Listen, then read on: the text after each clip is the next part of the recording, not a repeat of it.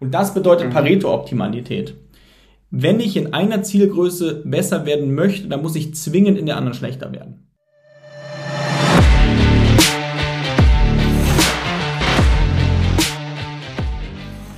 Hallo und herzlich willkommen zum Datenbusiness Podcast. Mein Name ist Bernhard Sonnenschein, ich bin Gründer und Chefredakteur von datenbusiness.de.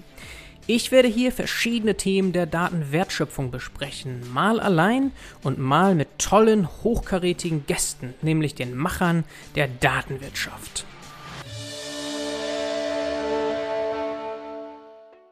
Heute haben wir zu Gast Fabian Rang von Paretos AI. Hallo und herzlich willkommen, Fabian. Hi Bernhard, schön, dass ich hier sein darf. Ich freue mich, dass es klappt. Fabi, darf ich glaube ich sagen. Im Vorfeld hattest du das angeboten. Ja, lass uns starten mit dir, was du gemacht hast vor der Gründung dieses Startups. Wo kommst du her? Ja, dann hole ich mal ein bisschen aus. Ich komme ursprünglich aus Heidelberg, bin gelernter Ingenieur, habe lange wenig mit Daten am Hut zu tun gehabt ähm, habe aber schon seit meiner Schulzeit immer wieder gemerkt, dass mein Herz eigentlich für Mathematik und Logik schlägt. Damals äh, dachte ich noch, es wäre nicht so cool, dass man die Mathewettbewerbe in der, im Gymnasium noch gewinnt. So, mittlerweile, dann nach dem Studium, habe ich immer mehr gemerkt, dass ich eigentlich mehr wieder mich mit solchen mathematischen Problemen auseinandersetzen will. Habe dann äh, nach drei Jahren bei Daimler gesagt, hey, ich reiß alle Zelte ab, ich probiere noch mal was anderes aus. Also ich gebe mal meiner Leidenschaft eine Chance, vielleicht kann man damit auch Geld verdienen. Mhm. Und äh, bin dann nach München gezogen, habe äh, angefangen, mich sehr, sehr viel mit äh, komplexen Systemen auseinanderzusetzen. Also mein Master auch im System Engineering gemacht, da steckt zwar Engineering noch im Namen drin, äh, hat aber viel, viel mehr eben mit dem Thema zu tun, wie kann ich für Probleme, die jetzt per se die mir nicht bekannt sind, also wo es viele Unsicherheiten gibt, wie kann ich dafür möglichst gute Lösungen finden? Und das Problem hat mich irgendwie fasziniert und hat mich ja die letzten dreieinhalb Jahre nicht mehr losgelassen. Ähm, ich habe dann in München hier meine Masterarbeit zu dem Thema gemacht, äh, immer mehr Berührungspunkte bekommen. Ähm, und ja, seitdem beschäftige ich mich eigentlich nur noch mit dem Thema oder hauptsächlich leidenschaftlich, mhm. dass ich eben auch gesagt habe, hey, äh, ich will mehr noch in das Thema reingehen. Ich will jetzt nicht äh, weiter meine, meine Kenntnisse anwenden, sondern ich will darin forschen. Dann gesagt, ich fange eine Promotion zu dem Thema an. Äh, damals in Kooperation mit Siemens gesagt, wie können wir komplexe, dezentrale und verteilte Energiesysteme auslegen. Also die Anwendung war auch immer irgendwie dabei, aber primär eben, was fehlt noch im Moment, um dieses Wissen auch in Anwendung zu bringen. Und ähm, an der Stelle halt ganz klar gemerkt, dass es noch extrem viele offene Fragen gibt. Und damit beschäftige ich mich jetzt eigentlich die letzten drei Jahre meines Lebens. Ähm, genau, sonst, ich habe sehr, sehr lange Rugby gespielt. Das hat vielleicht im, im ersten Blick jetzt nichts damit zu tun, dass ich jetzt meiner mathematischen Leidenschaft hinterhergehe, aber also bin ganz großer Fan vom Teamsport. Ähm, leider spiele ich hier in München nicht mehr, aber ja, ist so mein, meine, zweite, meine zweite Persönlichkeit, dass ich sehr sportbegeistert bin und dementsprechend auch äh, wir hatten es vorhin drüber, ich bin jetzt nicht derjenige, der riesig den Biss hat, gegen andere zu gewinnen, aber ich bin jemand, der sehr, sehr gerne in der Gruppe eben Erfolg, Erfolge feiert. Mhm. Und dementsprechend finde ich, komplexe Probleme zu lösen. Es äh, geht sehr, sehr in die Richtung, ähm, eben auch in der Gruppe oder in der Community äh, den Fragestellungen unserer Zeit auf den Grund zu gehen. Mhm. Ja, vielleicht da nochmal nachfragen. Komplexe Probleme hast du jetzt zweimal in den Mund genommen. Meinst du wirklich komplexe Probleme, komplexe Systeme oder auch komplizierte Probleme? Das ist ja nochmal ein Unterschied. Wie guckst du da drauf? Wie, wie ernst nimmst du diese Unterscheidung? Ähm, es kommt darauf an, in welchem, also aus welchem Blickwinkel du mich fragst. Ähm, aus dem Wissenschaftlichen sehr ernst. Ja? Also wenn es quasi darum geht, kompliziert interessiert mich für meine, für meine Optimierung erstmal nicht, weil ich sage, da sind, also wenn wir von kompliziert reden, heißt das ja immer, die Wechselwirkzusammenhänge sind bekannt. Es können sehr viele sein, aber ich kenne sie mehr oder weniger. Wobei ich eben bei dieser bei komplexen Systemen ja das Problem habe, dass einiges unbekannt ist. Ja, seien das jetzt irgendwelche Faktoren von außen oder dann wirklich die Systemzusammenhänge an sich. Ähm, und das finde ich spannend, weil wenn es unbekannt ist, dann habe ich natürlich ganz, ganz andere Hürden, die ich überkommen muss, um dann auch gute Lösungen zu finden. Und äh, dementsprechend von der Seite schon. Natürlich gibt es auch viele komplizierte Dinge, die man besser und schneller machen kann. Dementsprechend äh, schließe ich das jetzt äh, auch nicht aus. Also es gibt mhm. viele komplizierte Probleme, die auch spannend sind, sagen wir es mhm. so. Mhm. Aber du meinst schon tatsächlich, und das sind ja nun mal die meisten Probleme im echten Leben, Probleme, wo makroskopisch mehr entsteht als durch die kleineren Interaktionen zwischen einzelnen Subsystemen und Teilen. Ja, also dass du, wie man immer so schön sagt, äh, das Ganze ist mehr als die Summe seiner Teile. Also das sind so die Probleme, die dich interessieren, jetzt schon mehrere Jahre und jetzt auch aktuell mit dem Startup. Mm, genau, also mich persönlich vor allem mit dem Startup ähm, hatten wir jetzt auch wieder vor ein paar Tagen Gespräche, sehe ich das ein bisschen anders, weil ich glaube, dass auch viele Systeme jetzt nicht auf der Systemebene, sondern wir sprechen auch von Modellen äh, bei Paretos, weil wir eben sagen, auch Subsysteme können in sich komplex sein, ja, und mhm. äh, müssen jetzt nicht unbedingt immer gleich, es muss nicht das große Ganze sein, sondern auch kleinere Subsysteme oder Subsysteme dieser Subsysteme, das kann man ja dann recht äh, weiterspinnen, äh, sind genauso interessant, weil wir diese als Blackbox-Modelle betrachten und sagen, hey, wie können wir etwas, was wir noch nicht gut verstehen, besser verstehen und das Maximale daraus holen? Mhm, okay, dann verstehen wir schon so ein bisschen das Why. Du beschäftigst dich schon sehr lange damit. Das Startup ist jetzt roundabout ein Jahr alt, kann ich auf LinkedIn sehen. Und der Name verrät ja auch schon sehr viel. Paretos, äh, ich denke, wir alle kennen das sogenannte Pareto-Prinzip oder die 80-20-Regel. Das hat ja auch so ganz lose vielleicht mit Optimierung zu tun, dass wir mit 20% Aufwand angeblich 80% der Ergebnisse erzielen und für die restlichen 20% der Ergebnisse 80% Aufwand brauchen. Und dann, äh, klar, Pareto-Fronten vielleicht der eine oder andere schon mal gehört. Aber am besten erklärst du natürlich, was es mit Paretos auf sich hat. Genau. Ähm, zu dem Thema Pareto-Fronten kommen wir später nochmal explizit. Aber jetzt würde ich auch erstmal, so klar, äh, jeder, jeder, der mit uns das erste Mal in Berührung kommt, äh, denkt natürlich auch, ähm, dass wir erstmal irgendwo Effizienzen heben aufgrund dieser 80-20-Regel, die jedem geläufig ist. Ähm, ja. Unser Anspruch ist es natürlich, ja, nicht die 80, sondern eher die 99 bis 100 Prozent zu heben mit 20 Prozent des Aufwands. Ähm, also quasi äh, Pareto-Regel reloaded, wenn du so willst, ja. äh, und dann einen neuen Standard zu setzen. Ähm, genau, aber der Name ursprünglich kommt einfach, weil du hast es vorhin schon angesprochen, Pareto-Fronten, aber generell Wilfrido Pareto auch eine sehr inspirierende Person ist, wenn man sich eben die Bereiche der ist ja eigentlich, äh, kommt aus der Soziologie, hat viel im Bereich äh, ja, ganze Generation beziehungsweise ganze Gesellschaft untersucht, die ja eins der komplexesten Systeme auch sind, ja, wenn man so möchte. Man sieht es ja immer wieder, wie die Wechselwirkzusammenhänge oft gar nicht verstanden werden. Ähm, und der inspiriert einfach als eine sehr interdisziplinäre Person in diesem Bereich äh, uns als Unternehmen ähm, und vor allem natürlich äh, durch das Thema Multikriterialität, dass ich äh, Pareto-Fronten mir anschauen muss ähm, und sagen muss, hey, oft ist es halt, das Leben ist immer ein Trade-off. Ja? Ähm, das beschreibt, glaube ich, ganz gut, was eine Pareto-Front ist. Also ich muss, es ist nie so, dass ich eine Zielgröße habe in der Regel, sondern eigentlich habe ich immer mehr als eine und ich muss mich halt irgendwo zwischen einem Trade-off, zwischen meinen Zielen entscheiden. Ja, so ein bisschen nach dem Motto, there's no free lunch und äh, es gibt auch keine ja, dementsprechend gibt es auch keine eine Größe, die man einfach so optimieren kann, ohne dass es Auswirkungen auf andere Dinge hat. Mhm. Okay. Wir kommen gleich noch zu den Details und Beispielen, um das Ganze wirklich anfassbar zu machen. Nochmal zum Startup. Äh, du bist ja nicht alleine unterwegs, ja, und du hast diese Liebe zur Mathematik gehabt, schon viele Jahre, komplexe Probleme und so weiter. Aber nochmal so zum Nukleus von Paretos jetzt. Wie seid ihr aufgestellt? Äh, Historie, was waren so die Entwicklungen in diesem ersten Jahr jetzt?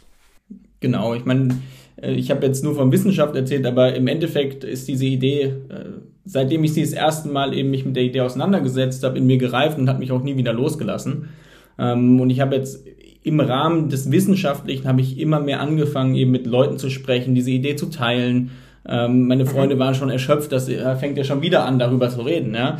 Aber äh, vielleicht mal, in, in, welchen Zusammenhängen da? Also, weil, klar, die 80-20-Regel, okay, aber wo sonst so im Alltag taucht es jetzt mal so auf, wo man darüber sofort nachdenkt? Also, äh, wo bist du dann auf die Nerven gegangen?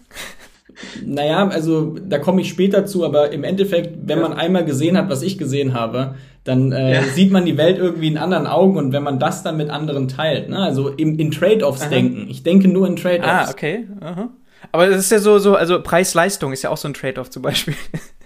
Ja, wenn man genau. irgendwas einkauft, ne? Das ist ja so das, was man vielleicht im Alltäglichen hat. Genau, und aber also diesen Approach halt zu sagen, ähm, ich meine, die meisten, deshalb sehr gut im Privaten auch, ne, was willst du machen? Sagt er, ich will das machen. Und ich denke aber, also die, ich, die Art und Weise, wie ich Dinge und Entscheidungen hinterfrage, weil ich sage, naja, komm doch von der Lösung und nicht vom Problem. Also nicht, wo will ich hin, sondern was habe ich für Alternativen und äh, wie kann ich mich jetzt der Alternative, die am besten für mich geeignet ist, am besten nähern anstatt zu sagen, ich fange mal an und gucke, bei welcher Alternative ich lande. Sowohl im Privaten als auch dann eben, wenn man mit Freunden spricht, die irgendwann Sachen arbeiten, wo man sagt, hey, das musst du anders machen.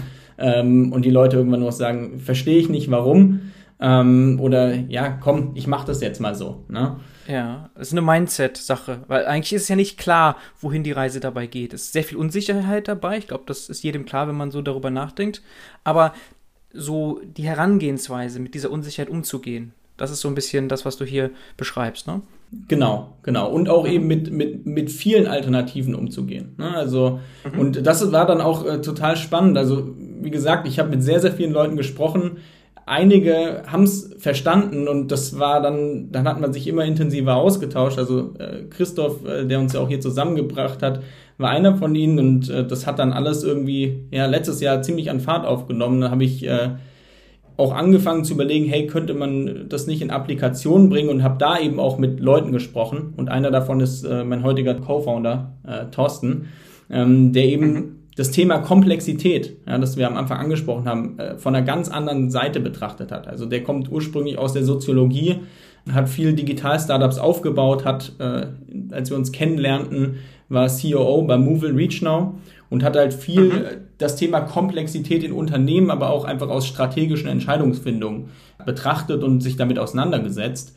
Und das war sehr, sehr spannend, weil also wir kannten uns sehr wenig, aber das war einer der Menschen, bei dem das, was ich erzählt habe, sofort auf Anklang gestoßen hat und auch umgekehrt. Also er hat mir sehr, sehr viel äh, aus der Seele auch gesprochen, als er Punkte angesprochen hat. Und ähm, ja, dann haben wir uns immer öfter unterhalten, immer intensiver unterhalten und äh, haben gesagt, hey, ähm, das passt doch. Lass uns, lass uns aus dieser Idee, die wir haben, oder die ich mathematisch approach habe, die er eben aus Unternehmensseite approach hat, lass uns daraus ein Produkt bauen. Und zwar ein skalierbares Produkt, das wirklich auch in der Anwendung helfen kann, Probleme besser zu lösen, als wir sie heute lösen. Und das war so die Motivation für Paretos am Ende des Tages. Mhm, okay, zwei Gründer haben sich zusammengetan und äh, konntet ihr jetzt schon irgendwie Investoren für euch gewinnen? Weitere Mitarbeiter schon? Wo steht ihr da aktuell? Genau, also ich kann, habe ich ja erzählt, ich kann die Themen gut von der, von der wissenschaftlichen oder von der mathematischen Seite beschreiben. Ähm, Thorsten hat, äh, seitdem er dann tiefer auch da reingegangen ist, vor allem das auch viel greifbarer für, sag ich mal, Management, aber auch andere Leute gemacht, ja, dass mir auch selbst meine Freunde auf einmal zugehört haben, nachdem ich es in anderen Worten formuliert habe. Und äh, so haben wir es dann geschafft. Also wir haben Ende letzten Jahres jetzt eine erste Pre-Seed-Finanzierung gemacht mit Business Angeln ähm, mhm. Also ziemlich coole Runde, sehr divers an Leuten, die alle irgendwas mit Komplexität zu tun haben, aus verschiedensten Aspekten, ja, äh, über Unternehmensstrukturen bis hin zu sehr, sehr spannenden Produkten, die unsere Zukunft mitgestalten werden. Und ähm, da haben wir eben eine kleine Pre-Seed-Runde mit denen gemacht, weil wir denken, wir brauchen starke und äh, motivierte Leute auch an unserer Seite, die eben das Thema auch verstehen und das Thema mit uns vorantragen können. Ja. Mhm. Ähm, und darauf basierend jetzt auch, also wir sind insgesamt, ich glaube, operativ so knapp acht Leute. Ja. Mhm. Ähm, wir nennen uns auch selbst eine Geek Tech Company. Heißt, ähm, mhm. unser, unser Core Asset liegt am Ende des Tages darin, dass wir die besten und neuesten Methoden der Mathematik nicht nur verstehen, sondern dass wir verstehen, wie wir sie in Anwendung bringen können und damit am Ende des Tages, was ja auch hier wichtig ist, die Sache nicht nur in der Wissenschaft dann vor sich herlaufen zu lassen, sondern am Ende des Tages sie da einzusetzen, wo sie einen Hebel haben. Und äh, mhm. da setzen wir im Moment eben stark mitarbeitertechnisch äh, aus einem Mix aus äh, ja, Mathematikern und Leute, die daraus Applikationen bauen können. Okay, cool. Also von dem, was wir bisher gehört haben, Mindset hatte ich ja selber auch schon jetzt gerade einmal kurz benutzt, um das zu beschreiben, könnte es auch irgendwie so ein Psycho-Startup sein oder irgendwie ein Coaching-Startup. Das seid ihr nicht. Du sagst ja Geek Tech. Warum Geek Tech? Was macht ihr, dass ihr Geek Tech seid? Genau. Also wir bieten am Ende des Tages Optimization as a Service an. Ähm, mhm. Was bedeutet das? Ich habe drei Jahre bei Daimler gearbeitet, ich habe viel gesehen, wie in der Application gearbeitet wird, wenn es heißt, naja, wir haben hier eine Simulation oder wir machen hier mal was, lass uns das mal ausprobieren, lass uns iterativ irgendwie an eine Lösung, die mein Chef gerne haben möchte, lass uns da mal rantasten. Und wir wollen quasi Optimization, also die neuesten Optimierungsmethoden aus Wissenschaft, Mathematik und eben auch AI, ML Research, wollen wir möglichst easy den Leuten anbindbar machen und auch anwendbar machen. Ja, weil nicht jeder kann Mathematiker dann werden oder noch nebenbei, neben seinem Ingenieursberuf noch kurz mal in das Thema tief eintauchen. Dafür ist es mhm. einfach mhm. ja, zu groß und äh, erfordert einfach ein anderes Skillset. Das ist quasi das, was wir im Core machen.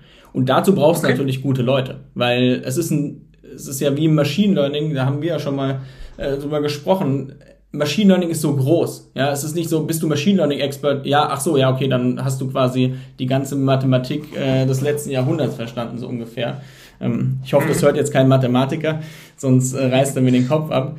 Ähm, aber so vom Prinzip ist genau unser Businessmodell aufgebaut, dass wir quasi sagen, wir bringen Low-Code Optimierungsmethoden den Leuten, die sie am meisten brauchen. Das sind die, die Application betreiben. Ja, aber das ist keine API dann, wenn du sagst Low-Code. Ähm, doch, also äh, kann ich gleich auch noch mal ein bisschen darauf eingehen, aber also wir haben uns lange überlegt, wie wollen wir es am Anfang machen, weil wir möglichst schnell eben mit unserer Optimierung äh, auch in den Markt gehen wollten. Ja? Ähm, wir haben eine API, ähm, die kannst du quasi, äh, wenn du sagst, ich habe ein Optimierungsproblem, kannst du die, das ist Low-Code, das ist nicht No-Code, ne? kannst du die sehr, sehr einfach anbinden. Also wir haben jetzt, ähm, die User bei uns auf der Plattform brauchen im Schnitt zwischen einer und drei Stunden, ja, um unsere Optimierung bei sich nutzen zu können. Und das läuft weiterhin bei denen. Äh, nur die Optimierungstrigger kommen quasi von uns, aber alles andere läuft quasi beim Kunden. Und Low-Code bedeutet, es sind unter 100 bis 150 Lines of Code notwendig, je nach Modell mhm. oder Problem, das du hast, um das Ganze zum Laufen zu bringen. Okay, aber ihr richtet euch an Entwickler mit euren Lösungen. Das kann man schon so sagen oder ganz viel auch Richtung Business-User? Ähm, also die, die am Ende das anwenden, was wir tun, ähm, im Moment sind Entwickler. Aber mehr, okay. also mehr aus der Perspektive, das sind ja die, die sowieso die Lösungen entwickeln. Mhm. Die Lösung, die wir bringen, also aus mehreren Facetten, ne, was sind unsere USPs am Ende des Tages, ähm, sind nicht nur rein für Entwickler, sondern eben auch äh, vor allem für Entscheidungsfindung interessant. Da komme ich auch später, wenn wir das Thema Pareto dann nochmal aufreißen, ähm, erkläre ich auch, warum das so ist und äh, was, was auch der, der Change im Mindset dadurch ist, dass wir eben solche Pareto-Fronten ähm, den Leuten an die Hand geben. Ja, mhm. ja. Ähm. also gerade Optimierung, was sich dahinter verbirgt, musst du nochmal im Detail besprechen. Wir hatten das jetzt eingangs schon mal so ein bisschen angedeutet und, das möchte ich hier auch erwähnen, du, ihr habt ja einen YouTube-Kanal, Optimization Geeks, wo eher so technische Dinge behandelt werden, aber in klar verständlicher Sprache, so kann ich das beurteilen, glaube ich.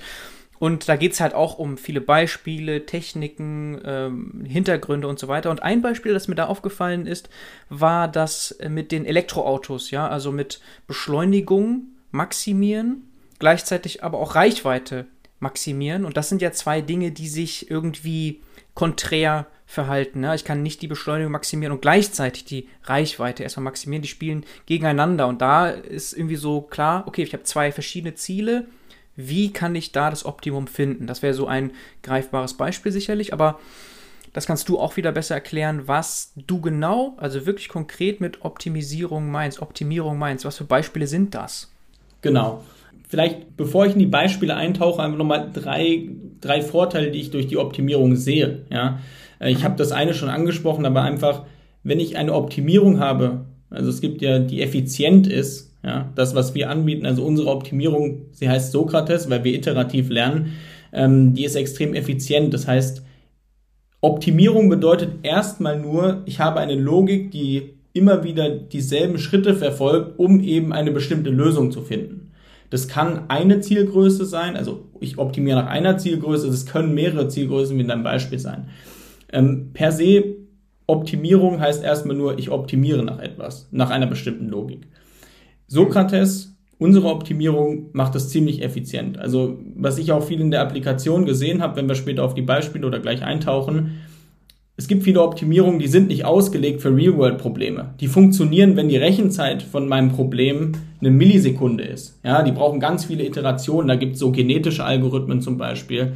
Die sind aber nicht effizient. Also die finden die guten Lösungen, sie brauchen aber ewig lang. Ja, und das schlägt sich dann in Beispielen nieder. Also wir hatten ein äh, Research-Projekt, das war genau das, was du angesprochen hast. Da ging es eben drum. Damals äh, war das mit BMW, wo es drum ging, wie können wir denn so ein Elektroauto Design on Purpose auslegen. Ähm, da gibt es viele Unsicherheiten. Wir haben neue Zielgrößen wie eben die Reichweite. Das war davor nie so wirklich wichtig. Ähm, und natürlich die Beschleunigung, die ist bei BMW immer wichtig, weil man soll ja Freude am Fahren haben. Ähm, aber ich habe mehrere Zielgrößen, dann kommen noch die Kosten dazu. Also es werden viele Größen und dann wird ein Entwickler gefragt, naja, äh, was, wie soll ich das Auto denn jetzt bauen? Ja? Äh, brauchen wir da ein Getriebe? Also es kommen sehr viele Fragen auf, die bei einem Elektroauto einfach die davor niemand jemand gestellt hat, weil man das System Auto, Verbrennungsmotor as such kannte. Ja. Und dann fragte ich zum Beispiel Entwickler, ja, wir haben jetzt diese drei Zielgrößen, Kosten, ähm, dann den, die Reichweite und noch die Beschleunigungszeit, brauchen wir ein ein- oder ein mehrstufiges Getriebe, um die zu erreichen. So. Mhm. Dann sagt der erste Entwickler, nee, ein einstufiges ist ja ein Elektroauto und der zweite sagt aber dann, nee, pass mal auf, wir können doch in besseren Leistungsbereichen fahren, da kriegen wir bessere Range hin. Und auf einmal hast du halt mehrere Experten in einem Raum, die alle unterschiedlicher Meinung sind. Ja. Und äh, das ist halt spannend, weil so eine Simulation dauert halt nicht mehr eine Millisekunde, sondern zwischen 30 Sekunden und zwei Minuten. Und wenn du dann alle Möglichkeiten, die du hast, mal vollfaktoriell durchrechnen wollen würdest, dauert es halt 84 Wochen. Ja. Und das ist, weshalb ich sage, das Thema ist Effizienz ist super wichtig. Ja, das war damals ein Forschungsprojekt. Ähm, da sind wir nahezu annähernd dann an die vier Stunden oder an die optimalen Lösungen rangekommen in vier Stunden. Aber das ist, was wir merken, nur weil wir mehr Rechenpower haben, ja, ähm, heißt es nicht zwingend, dass ich besser optimieren kann, weil die Modelle, die ich berechne, man sieht es bei neuronalen Netzen, man sieht es an vielen Sachen, die werden auch rechenintensiver. Ja, also das Problem wird mhm. nicht gelöst durch Rechenpower. Ähm, mhm. Und was bei dem Beispiel auch spannend war, ich habe jetzt mir mal einfach gesagt, so knapp 80 Wochen, ähm, die es werden viele Annahmen getroffen, wenn du entwickelst. Ja, ich weiß nicht, es ist immer so, wenn man in Applications schaut, zum Beispiel bei diesem Auto, dann sagst du, naja, ich kann verschiedene Batteriegrößen haben, ich kann verschiedene Elektromotoren haben, ich kann verschiedene Getriebe haben. Du hast ja zigtausend Komponenten im Auto, wenn du so willst. Ne? Wenn du jetzt für mhm. jede sagst, naja, boah, die können so zwischen der und der Range sein, das steigt ja exponentiell mit jeder Größe, die du quasi mit reinnimmst. Und da ja. merken wir halt auch, dass in der Real-World-Applikation der zweite Punkt, der noch so ein bisschen fehlt und den wir viel, viel stärker auch mit unserer Lösung Sokrates dann äh, ermöglichen wollen, ist das Thema Hochdimensionalität. Ja, also es wird immer künstlich verengt im Engineering. Das heißt, ah, ich, ich, ich, ich drehe mal nur an den drei Größen, den Rest lasse ich mal stehen.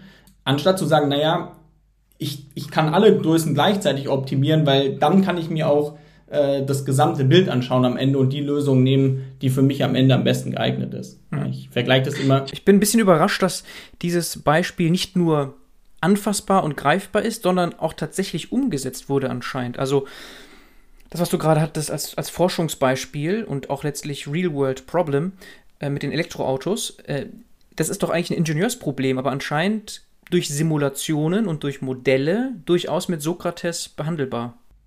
Genau ähm, weil eben genau das Thema Komplexität. Ne? Also der Ingenieur ist halt Experte, was ihn ja, er hat viel schon Autos ausgelegt, er ist Experte in komplizierten, in der Auslegung komplizierter Systeme, äh, wird aber durch Komplexität muss er selber erstmal wieder lernen. Und dieses Lernen erfordert Zeit. Und normalerweise solche Lernprozesse dauern über Jahre bis äh, teilweise Jahrzehnte. Und diese Zeit hast du aber heutzutage einfach nicht mehr so, wie du sie vor 50 Jahren hattest, weil eben alle Produktentwicklungszyklen kürzer werden und man dementsprechend möglichst schnell eine gute Lösung braucht, äh, um weitermachen zu können. Mhm. Das heißt, die hatten Modelle und haben sie euch dann, dir dann gegeben, um eine Optimierung vorzunehmen? Genau, also wie gesagt, das war ein Forschungsprojekt. Ähm, ja. Das waren quasi die Vorgänger von Sokrates. Ähm, mhm. Aber genau, also da ging es quasi darum, die haben ein fertiges Modell, da fährt das Auto immer über dieselbe Strecke, die Automotorsport auch immer fährt, wenn sie Autos testet, weil das ist die Strecke, die zählt. Und dann hieß es drum, für diese Strecke wollen wir unsere Zielgrößen optimieren. Okay, aber es ist wirklich, wirklich ein Auto gefahren. Also es ist wirklich Hardware auch im Spiel gewesen oder war das eine Simulation? Nee, nee, nur eine reine Simulation. Du kannst jede reine Strecke, Simulation. Okay, genau, ja. ja. reine ja, Simulation. Okay. Mhm. Ja. Alles klar. Okay, eine Simulation, Modelle dahinter und dann simuliert und dann optimiert. Okay. Mhm. okay. Genau. Mhm. Ja. Okay, und dann konntet ihr zeigen, dass tatsächlich in einer ja, guten Zeit, also nicht in Jahren oder vielen, vielen Wochen, eine Verbesserung stattgefunden hat. Wenn man das Brute Force oder so löst, wie würde man das machen? Da würde man auch aus irgendwie lokalen Minima vielleicht mal rauskommen, aber sehr undurchsichtig. Ja, man möchte ja eigentlich ein Optimum finden und wir kennen diese Landschaften vielleicht, wo man ganz viele lokale Minima hat und dann da drin gefangen sein kann und dann halt eben sehr, sehr lange braucht, um dort rauszuspringen und ein besseres Minimum oder ein besseres Optimum zu finden. Ne? Genau, also im Engineering ist Grid Search und die genetischen Algorithmen, sage ich mal, State of the Art. Ähm, mhm. Im Machine Learning wird sehr, sehr gerne BISOP benutzt. Ja, mhm. ähm, aber ja, also all diese, BISOP ist zum Beispiel schon deutlich effizienter als so genetische Algorithmen, aber leidet auch unter dem Fluch der Dimensionalität. Ja, also wenn du zu viele Parameter hast, die du optimieren willst, dann äh, wird das Ding eben über Zeit immer schlechter und braucht auf der anderen Seite immer mehr Samples, um überhaupt annäherungsweise gute Punkte zu finden. Ja. Und äh, das ist eben das Spannende, was wir vereinen. Ja, also zum einen Effizienz, aber Hochdimensionalität auch ähm, abhandeln zu können. Und der dritte Punkt, und jetzt kommen wir endlich auf die Pareto-Fronten, ist das Ganze, wir optimieren nicht nur nach einer Zielgröße, sondern wir optimieren generell immer nach allen Zielgrößen. Ja, also wir machen multikriterielle Optimierung. Und äh, mhm. was bedeutet das, bevor ich jetzt auf das Autobeispiel gehe, ist, äh, ihr macht wahrscheinlich alle im Alltag äh, Multi-Objective Optimization oder multikriterielle Optimierung. Wenn man in den Supermarkt geht, dann ist es in der Regel immer so, dass man sowohl die Zielgröße hat, naja, ich will halt möglichst gute Qualität bei meinen Produkten, bei manchen mehr, bei manchen weniger. Also wenn wir den Einkauf betrachten, ich möchte einen qualitativ hochwertigen Einkauf und auf der anderen Seite möchte ich möglichst wenig Geld dafür ausgeben. Ja. Das sind zwei Zielgrößen, die man hat und äh, die sind schon irgendwie widersprüchlich, so wenn ich sie jetzt sage. Ja. Ähm, und was bedeutet jetzt Pareto optimal? Na, ich kann jetzt im Supermarkt eben äh, sagen, ich kaufe nur qualitativ sehr, sehr hochwertige und teure Produkte. Ja, dann habe ich ein Optimum Richtung Qualität. Ich kann sagen, ich kaufe nur die billigsten Produkte, dann habe ich wahrscheinlich ein Optimum Richtung äh, ja, dem Preis. Ich kann irgendwo dazwischen sagen, bei manchen Sachen achte ich mehr auf Qualität, bei anderen mehr auf Kosten, dann ist eben, habe ich so einen Preis-Leistungssieger wahrscheinlich. Und ich kann mhm. aber auch sehr, sehr viele Einkäufe tätigen, die weder in Qualität noch in Kosten optimal sind. Ja? Und ähm, das heißt zum Beispiel, es gibt wahrscheinlich Chips, die sind sehr teuer, aber qualitativ auch nicht hochwertig. Wenn die in meinem Einkauf mit drin sind, helfen die mir nicht optimal zu sein. Und das bedeutet mhm. Pareto-Optimalität. Wenn ich in einer Zielgröße besser werden möchte, dann muss ich zwingend in der anderen schlechter werden. Ja? Und ähm, okay. Das muss man jetzt auch mal, äh, also es ist nicht so einfach vorzustellen, weil selbst wenn wir diese Fronten zeigen, also ich habe quasi nicht mehr eine beste Lösung, sondern ich habe immer mehrere beste Lösungen. Und mhm. das ist quasi der Trade-off, an dem ich mich entscheiden kann. Und das ist auch der okay. dritte Punkt und äh, Core USP Nummer drei, wo wir sagen, äh, da wollen wir Entscheidungsfindung generell lösungsorientiert machen, anstatt problemorientiert, indem wir multikriterielle Optimierung anbieten. Und was meine ich damit? Im Moment ist halt so, wenn du in dem BMW-Beispiel zum Beispiel oder generell in jedem, in jedem Applikationsbeispiel, du hast jemanden, du hast einen Experten, der entwirft irgendwas, der macht irgendwas, dann geht er mit den Ergebnissen zu seinem Chef und sagt, ja, passt es so? Und dann sagt er, ja, äh, sieht schon ganz gut aus, könnten wir in die Richtung noch was machen, geht es noch billiger? Ja, dann muss der wieder mit den neuen Inputs, geht er zurück und versucht was Billigeres zu finden und zeigt ihm das wieder. Und dann sagt er, ah ja, das ist jetzt billiger, aber da können wir jetzt nicht die Range noch erhöhen, ja, bei dem Autobeispiel. Können wir da nicht noch ein bisschen was machen, ohne jetzt groß im Preis zu springen? Und so dreht sich das quasi iterativ zwischen dem Experten und dem Entscheidungsfinder. Immer unter der Prämisse, naja, kannst du ein bisschen was in die Richtung machen? Also ich, ich hangel mich quasi so ein bisschen zwischen den Zielgrößen lang, bis ich irgendwann eine Lösung habe, wo ich sage, passt, damit kann ich leben. Und was wir jetzt machen wollen, und ähm, ist quasi das umzudrehen, zu sagen, hey, warum, warum zeigst du dir nicht einfach oder warum lässt du nicht einfach alle besten Lösungen dir gleich berechnen? Das kannst du, weil wir effizient sind. Also ich zeige nicht eine Lösung, frage, ob die für dich passt oder du sagst, du willst nochmal zurück, sondern ich zeige dir alle besten Lösungen und mhm. du kannst aus all diesen besten Lösungen am Ende des Tages genau die wählen, die den besten Trade-off für dich darstellt. Ja, um, das mal, um das mal ein Beispiel zu machen, ist, naja, du kannst jetzt bei dem Autobeispiel sagen, hey, wenn ich 1000 Euro mehr in mein Auto investiere, dann erhöhe ich meine Range um 300 Kilometer. Die nächstbeste Lösung, also um meine Range dann nochmal zu erhöhen um 300 Kilometer, müsste ich nochmal knapp 20.000 Euro investieren. Ja?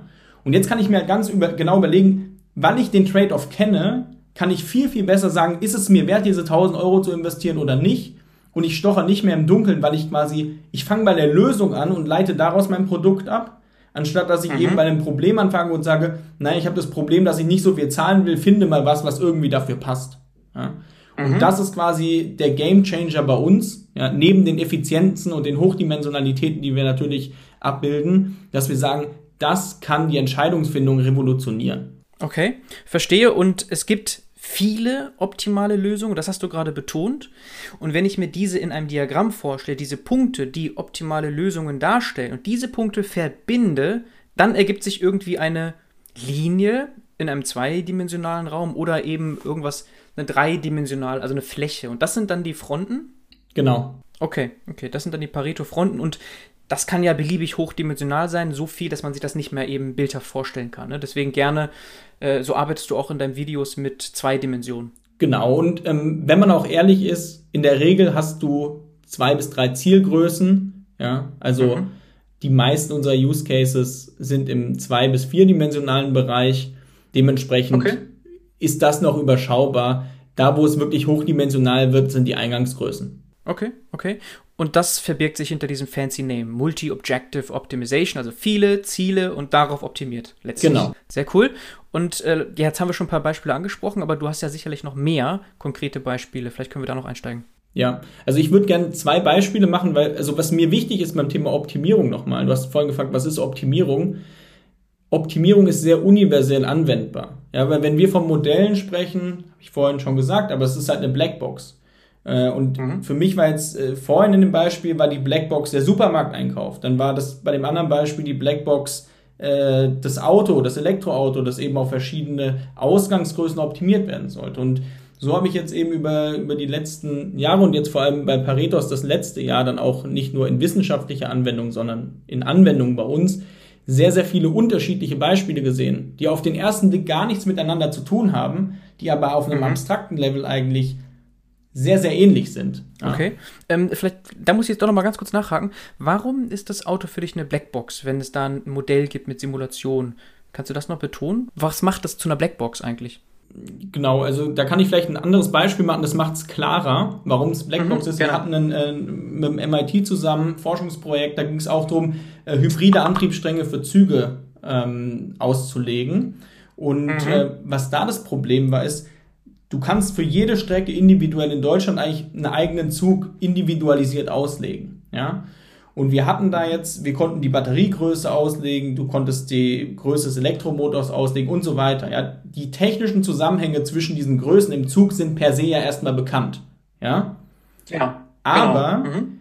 Es kommen, ich nenne das immer Use Case Parameter. So, du hast ja sehr, sehr viele Parameter, auf die du keinen Einfluss hast. Zum Beispiel die Strecke. Ne? Also was für eine Steigung hat die Strecke, äh, wie viel Hals habe ich und so weiter und so fort.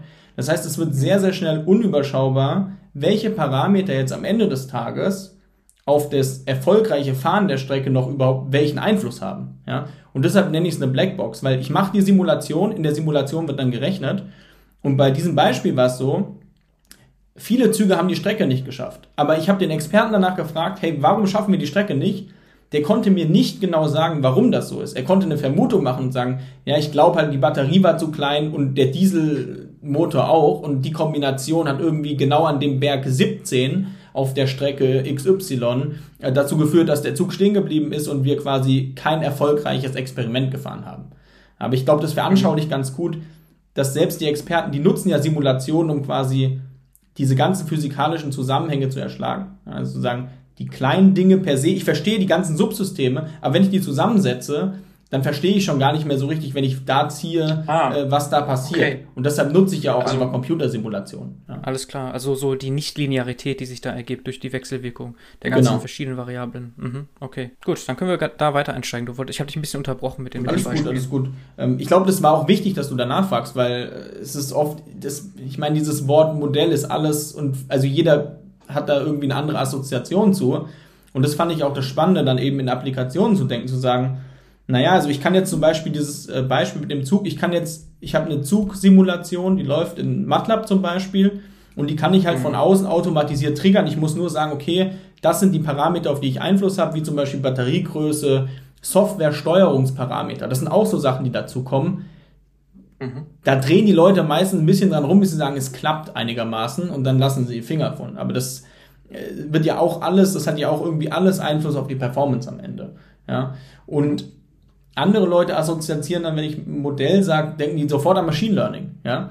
Aber wenn du dir Machine Learning Algorithmus as such anschaust, dann ist es ja eigentlich auch ein Blackbox-Modell. Ja? Also du hast Parameter, du hast Hyperparameter, nennt sich das in der Branche, die du optimieren kannst und darauf basierend performt dein Algorithmus dann besser oder schlechter. Mhm. Und das ist halt so diese ganze Bandbreite. Ne? Also ist ein sehr schönes Beispiel ist, äh, wir hatten ein Projekt, da geht es äh, darum, Bienen zu erkennen. Also wie kann ich möglichst gut Bienen erkennen, damit ich daraus ableiten kann, welche Umweltfaktoren einen Impact haben auf äh, Bienensterben.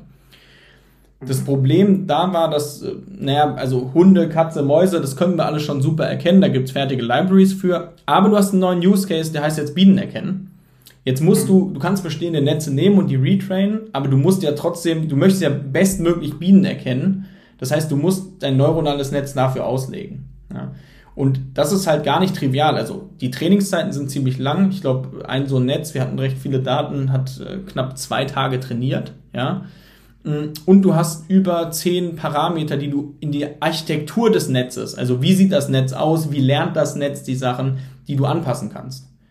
Und wenn du jetzt jemanden hast, der jetzt ähm, das noch nicht tausendmal gemacht hat für Bienen, ja, dann wird er halt anfangen, quasi verschiedene Auslegungen based on State of the Art auszulegen und sagen, ja, okay, ich drehe jetzt mal hier noch an der Schraube und guck mal, wie, wie gut ist dann, wie gut erkenne ich jetzt die Biene, ja. Ich drehe jetzt hier noch mal dran, wie schnell erkenne ich denn die Biene, ja.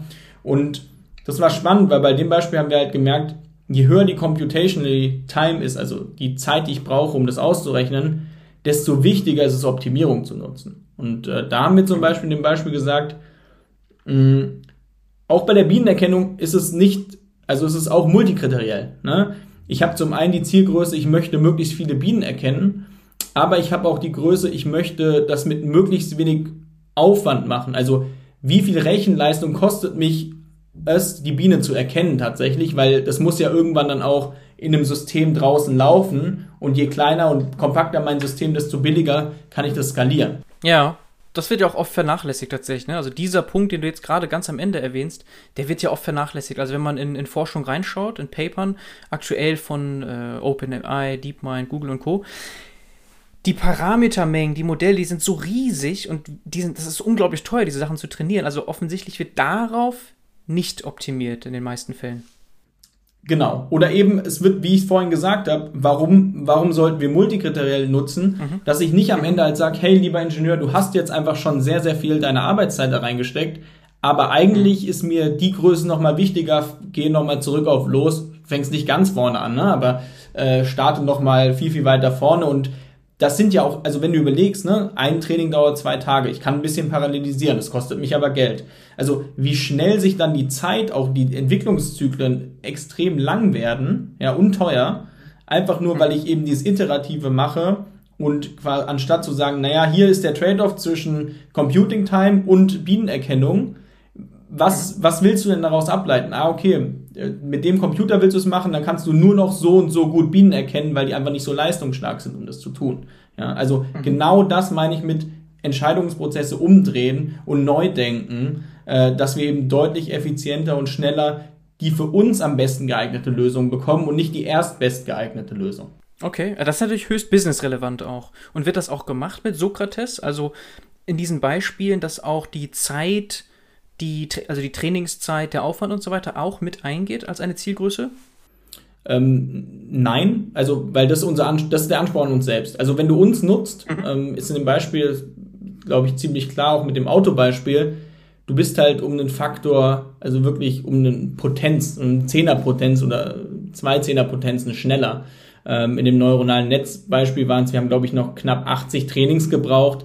Ich kann es immer nur mit vollfaktorell vergleichen, aber da wären es über 100.000 gewesen. Und wenn du das dann mhm. mal runterrechnest, ne, also niemand macht es vollfaktoriell, aber wenn du das mal runterrechnest, sparst du dir extrem viel Zeit und gleichzeitig kannst du halt viel, viel ja, wettbewerbsfähiger sein in kurzer Zeit, weil du einfach deutlich schneller iterieren kannst und zwar lösungsorientiert. Mhm, aber so, also Anzahl der Parameter oder sowas in der Richtung wird nicht mit reingenommen in die Optimierung. Also ich habe ein fertiges Modell, das ist, das ist wichtig. Ne? Ich habe ein fertiges ja. Modell und das wird dann optimiert.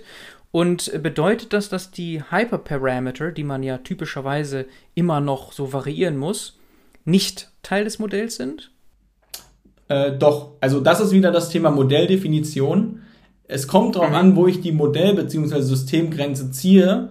Wenn ich sage, das Training meines neuronalen Netzes ist inkludiert in meinem Modell, dann zählen die Trainingsparameter natürlich genauso zum System mit wie die Länge oder Tiefe des neuronalen Netzes. Ja, okay. Ich frage mich jetzt gerade, wann würde ich Sokrates benutzen wollen als Machine Learning Engineer, der die ja auch schon irgendwie eine Optimierung vornimmt. Ne? Also wenn ich jetzt ein Modell baue, trainiere, dann optimiere ich das ja auch schon. Ich habe da irgendwelche Metriken, die ich die ganze Zeit tracke, Genauigkeiten, verschiedene Scores, je nachdem. Und wann komme ich auf die Idee, Sokrates zu benutzen oder euch anzusprechen? Mhm. Ich, ich mache das an einem weiteren Beispiel. Ich glaube, es passt gut in die Beispielreihe. Wenn du dir Finance ähm, anschaust, ich meine, so ein Trading-Bot zum Beispiel, der besteht aus mehreren Komponenten. Du hast einmal das neuronale Netz vielleicht, also du hast irgendeine Prediction Unit, ja, also die dir quasi zum Beispiel Zeitreihenvorhersagen machen kann, die dir verschiedene Indikatoren äh, aufbereitet. Ja, also das ist eine erste Unit, die kann, wie gesagt, über KI laufen, muss sie nicht. Ähm, das könntest du schon mal optimieren. Das machen die Leute in dem Bereich aber schon sehr, sehr gut. Ja? Mhm. Was du aber im nächsten Step hast, also du hast quasi ein, ein, ein Modell, das die Predictions macht. Und im nächsten Step nutzt du ja dieses Modell in irgendeiner Art und Weise, um darauf basiert dann Entscheidungen zu treffen. Also trade ich jetzt, gehe ich jetzt, kaufe ich die Aktie, kaufe ich die, gehe ich hier short. Ne? Also eine Vielzahl an Entscheidungen, die du zu treffen hast, basierend auf dem Modell. Und dafür werden dann zum Beispiel oft Machine Learning Algorithms oder ganz normale Decision Trees benutzt, ne? die dann sagen, ich versuche das Ganze eben zu optimieren. Und bei dem Beispiel ist es so, dass vor allem beim zweiten Teil, ja, der erste Teil, den kannst du recht gut, das können die Experten gut das selber machen. Aber den zweiten Teil, also wie entscheide ich denn, basierend wieder darauf, mein, wie kann ich meine Decision-Logik optimieren, mhm. ja, dass die möglichst viel Return bringt, aber gleichzeitig auch mein Risiko minimiert. Du merkst schon, es wird wieder multikriteriell, ja. Mhm. Das ist halt in der Regel nicht so, sondern dann wird da gesagt, okay, ich habe jetzt, ich habe hier mein Gerüst gebaut und jetzt optimiere ich mal diese zwei, drei Parameter, die ich hier habe das haben wir jetzt zwei, dreimal erlebt und dass ich dann sage, hey, du musst nicht nur die zwei, drei anschauen, schau dir alle an und das direkt auf deine zwei Zielgrößen. Ja, das wäre so ein ganz klassischer Use Case. Ähm, und man muss auch sagen, dass im Machine Learning die Leute einfach schon deutlich weiter sind. Also da können wir wirklich auch das volle Potenzial unserer Optimierung entfalten weil wir sagen, hey, du kannst hochdimensional machen, du kannst äh, multikriteriell machen, wobei wir an anderen Use Cases allein durch unsere Effizienzsteigerung schon äh, extreme Mehrwerte bringen. Ja. Mhm. Und äh, wie sieht das konkret aus? Ich habe dann ein Modell und mache dann einen Aufruf zu eurem Service, API Call. Ja. Das Modell wird dann verbessert. Ich also schicke mein Modell A rein, kriege Modell B raus nach einer gewissen Zeit, nach diesem Optimierungsalgorithmus. Und dann bin ich fertig oder äh, durch äh, neue Daten und so weiter? Also ich, meine Frage ist so ein bisschen, muss ich dann kontinuierlich eigentlich optimieren oder bin ich dann auch irgendwann erstmal fertig? Also ich habe Modell B jetzt nach der Optimierung und dann, gut, dann brauche ich keine weiteren Calls mehr. Ja, also ich glaube, hier kommt es drauf an, wie immer. Ich glaube, das Wort habe ich sehr häufig heute benutzt, aber es, also wenn du dir auch Entwicklungsprozesse in verschiedenen Industrien anschaust, manchmal, mhm. wenn ich ein Auto entwickle, dann sage ich, okay, wenn ich das Auto erstmal entwickelt habe, dann überlege ich mir, was ich als nächstes für mein Produktportfolio mache. Währenddessen äh, Software und auch vor allem Software-as-a-Service-Produkte versuchen ja kontinuierlich ihre, ihre Produkte zu optimieren. Ähm, mhm. Dementsprechend geht beides. Ja? Ähm, wichtig ist, dass wenn du unsere API nutzt, also wir sagen, die Modelle bleiben weiterhin beim Kunden. Also wir, mhm. du rufst uns auf, wir sagen dir zum Beispiel, lege dein Auto so und so aus Ja, und dann triggerst ja. du quasi, also das bieten wir auch an einem Package, das dann automatisch deine, dein Modell triggert, aber bei dir auf der Maschine oder bei dir auf dem äh, Cloud-Server, ähm, der triggert das Modell mit der Auslegung, schaut, wie fährt es und holt sich dann nur die Performance-Metriken zurück, also die Zielgrößen, die für deine multikriterielle Optimierung von Relevanz sind und gibt die an uns zurück. Und dadurch lernen wir quasi diese Effekte zwischen Ein- und Ausgangsgrößen. Du kannst das jetzt jeden Tag machen. Also wir haben einen Kunden, der hat quasi aus seinem statischen Modell hat der ein dynamisches Modell gemacht. Im Endeffekt, wir haben denen dazu geholfen, Reinforcement Learning zu machen. Jedes Mal, wenn er neue Datenpunkte bekommt, triggert er unsere Optimierung neu, die seine Modelle basierend auf den neuen Daten noch besser von der Qualität macht. Ja. Ähm, während eben andere Projekte, da geht es wirklich darum, ich will jetzt das und das erkennen, ich will Bienen erkennen. Wenn ich das erstmal kann, sind meine Systeme live, da gibt es keine Updates dann hast du natürlich einen ganz anderen Scope. Ja. Aber wir merken immer mehr, dass dieses da kontinuierlich damit arbeiten auch die größten Netzwerkeffekte heben kann. Okay, und das ist auch sozusagen Teil eures Geschäftsmodells. Also ich muss oder sollte idealerweise, um die besten Ergebnisse zu erzielen, die Daten, die ich erhalte, die Erkenntnisse, die ich erhalte, wieder einfließen lassen in mein Modell und das wieder optimieren etc. Aber Compute und Storage für diese Parameter, die ich schicke, die liegen bei euch und dafür zahle ich auch irgendwie im Monat eine gewisse volumenabhängige Größe. Genau, also unser Geschäftsmodell ist, dass wir consumption-based äh, unsere API anbieten. Bedeutet, äh, dass du eben die zwei Beispiele von vorhin, ne, also der eine nutzt es quasi kontinuierlich in seinem Unternehmensprozess, der braucht dann an die 100 bis 200 API-Calls und äh, da machen wir es für unsere Beta im Moment so, dass es halt quasi Buckets gibt, dass du sagst, äh, bis so und so viel API-Calls zahlst du halt im Monat so und so viel und äh, je nachdem, wie viel du brauchst, äh, buchst du dann eben das Paket, was für dich passt. Ja? Ähm, und das funktioniert im Moment super ähm, und lässt sich auch am besten messen, ja? weil wir wollen, mhm. es ist uns auch wichtig, also wir wollen kein Beratungsgeschäft hier aufbauen, sondern wir bauen eine Softwarelösung, eine skalierbare Softwarelösung, mit der wir dann eben möglichst easy, deshalb die Low-Code-Sachen, möglichst easy in Applikationen helfen können, die Dinge einfach effizienter zu machen. Ja, kannst du da eine Hausnummer mal geben? Was zahle ich da typischerweise? Für unseren kleinsten Bucket zahlst du 1800 im Monat im Moment. 1800 im Monat, okay. Okay, und ihr seid aber holistisch da unterwegs. Es ist eigentlich egal, ne, was ich da für ein Modell habe anscheinend. Genau. Wir spezialisieren uns natürlich im Moment sehr stark auf Use Cases äh, im Bereich Machine Learning, im Bereich Optimierung von Energiesystemen, also Energie-Smart Grids zum Beispiel. Und da kannst du sehr viel Softwareoptimierung machen äh, und große Hebel mhm. haben und alles, was das Thema Recommendation Engines angeht. So ein bisschen das Finance-Beispiel. Ne? Wenn Firmen schon sehr, sehr viel Zeit und Aufwand in ihre Predictions stecken, helfen wir ihnen quasi das Maximum aus diesen Predictions zu holen, also in der Art und Weise, wie sie dann für Entscheidungen genutzt werden, wie sie für strategische Algorithmen genutzt werden, also diese Algorithmen auch wieder zu optimieren. Das sind im Moment so unsere drei äh, Themenfelder, wo wir am meisten Zeit auch reinstecken, weil wir da merken, da ist die Resonanz am größten und die Daten und Modelle sind schon sehr, sehr weit. Ja, während andere Bereiche gerade anfangen, das Thema Modellbildung immer ernster zu nehmen und äh, auch durch Data Mining und Co. natürlich das, das Thema jetzt immer mehr an Relevanz gewinnt, ähm, weil ich durch saubere Daten natürlich deutlich besser auch ähm, solche Modelle dann auch bauen kann. Ja. Mhm. Okay, sehr cool. Waren sehr spannende Beispiele dabei. Dieses Sokrates, dieser Algorithmus von euch, das ist jetzt nicht Open Source, ne? da kann ich jetzt, oder äh, irgendwo veröffentlicht, da kann ich mich jetzt nicht einlesen. Nee, ja. das ist unser Firmengeheimnis. Ja, das wäre ja auch irgendwie problematisch, weil sonst könnte ich mir das irgendwie als Machine Learning Engineer selber einbauen wahrscheinlich und dann hätte ich meine eigene Optimierung oder wie? Ist das ein Risiko eigentlich? Hm, man muss bei Sokrates aufpassen. Der ist jetzt, das ist nicht mehr eine klassische Optimierung, die quasi immer dieselbe Logik hat, sondern wir haben eine State-Based Optimization, wie wir das nennen. Das heißt, es gibt nicht die beste Optimierung für alle Probleme. Ja, das wäre utopisch zu behaupten, sondern wir finden, basierend auf dem Problem, das du hast, findet Sokrates, nicht wir, sondern Sokrates, findet immer die beste Optimierung für jeden Zeitschritt, den du machst. Das heißt, er wird dir immer das nächstbeste Simulationsvorschlag machen äh, für dein Problem. Das heißt, es ist nicht mehr eine Optimierung, sondern es ist halt eine Vielzahl an Optimierungen, die wir quasi smart anbieten. Mhm. Okay, aber es ist jetzt kein Risiko da so in der Richtung, jetzt kommt irgendwie morgen eine Library raus von Facebook oder irgendwem mit einer Optimierung und dann, ja, dann benutze ich die für diesen letzten Teil.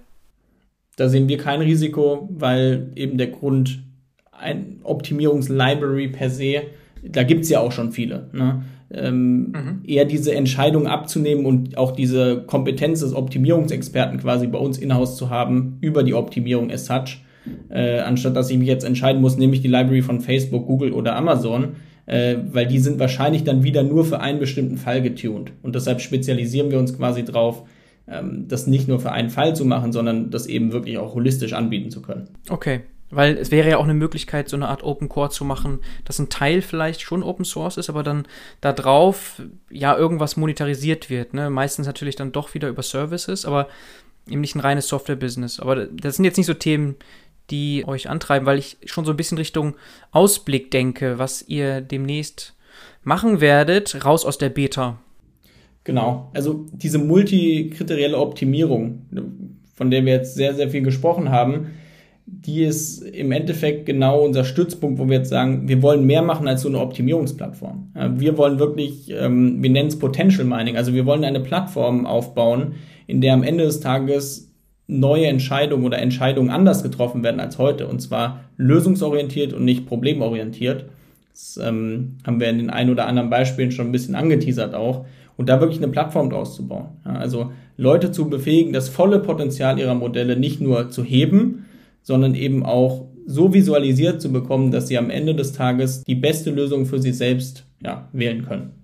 Ja, Fabi, wenn ich darf, würde ich hier nochmal gerne nachhaken, weil das sich nach so einer großen Vision anhört. Also dieses Optimierungsproblem ist natürlich schon wichtig per se, ist aber irgendwie so eine punktuelle Lösung, eine Punktlösung. Ja, aber wenn du dieses Wort Potential Mining jetzt nimmst, das habe ich jetzt so noch nie gehört und das hört sich nach einer größeren Vision an. Kannst du das vielleicht wirklich mal für den Ausblick noch mehr beschreiben?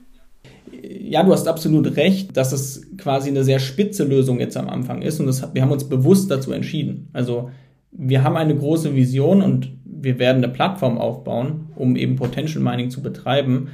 Aber die Kunst dabei wird sein, das Ganze eben in gute Applikationen zu verpacken. Ja, also die Sachen aus der Mathematik zu holen, aber dann gut in Applikationen einfach anbindbar äh, zu machen. Und da ist es eben einfacher, jetzt mit einer Sache anzufangen, die gut zu machen. Wir haben auch bewusst gesagt, deshalb, wir bauen diese API, wir machen das richtig. wir machen jetzt nicht, wir hatten viele Möglichkeiten für Projekte, aber wir machen lieber, warten wir noch ein bisschen und jetzt sind wir gut skalierbar mit der einen Sache anwendbar und jetzt überlegen wir uns, was sind nächste Produkte, die quasi sehr komplementär zu dem jetzt sein könnten, was wir anbieten, ja. Da, weil das, der Bereich Modeling ist zum Beispiel so, da wollen wir auf jeden Fall tiefer reingehen, weil wir unsere Wertschöpfungskette erweitern und wir eben merken, dass viele Firmen das Thema Modeling brauchen äh, und selber gar nicht abbilden können. Ja, also wir fangen sehr spitz an und haben eine Lösung auf den Markt gebracht, weil wir auch, ja, wir iterieren, nicht nur Sokrates iteriert, sondern unser Business Model ist auch sehr iterativ. Also wir iterieren und lernen sehr schnell vom Markt, also wo wird was gebraucht, wo müssen wir mehr machen, wo weniger. Und so wollen wir uns langfristig eben auch zu dieser Potential Mining Plattform entwickeln. Ja, aber dieses mhm. Multikriteriell ist eine super Basis dafür und gibt eben noch extrem viel her. Mhm. Okay, ja, verstehe. Also deswegen auch kein großes Risiko siehst du darin, dass jetzt irgendwie eine Bibliothek rauskommt, die diese Optimierung übernimmt, weil ihr ja eine viel größere Vision habt und das jetzt erstmal die erste Punktlösung ist bei euch. Spitze Lösung, aber ihr mit Potential Mining eine viel größere Vision habt. Sehr spannend. Also Potential Mining habe ich jetzt so noch nie gehört. Process Mining ist so ein Begriff.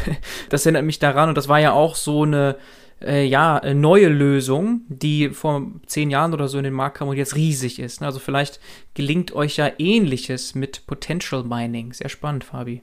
Das ist auf jeden Fall unser Ziel, ja. Super. Herzlichen Dank für deine Zeit. War ein sehr spannendes Gespräch, hat Spaß gemacht. Ciao, ciao. Danke. Ciao, ciao. Feedback zum Podcast gerne an info@datenbusiness.de. Wer ansonsten mit mir zusammenarbeiten möchte zu allen Fragen rund um Datenwertschöpfung, darf gerne vorbeischauen auf headsofdata.de. Zusammen maximieren wir den wirtschaftlichen Nutzen deiner Daten. Würde mich sehr freuen, wenn wir bald voneinander hören.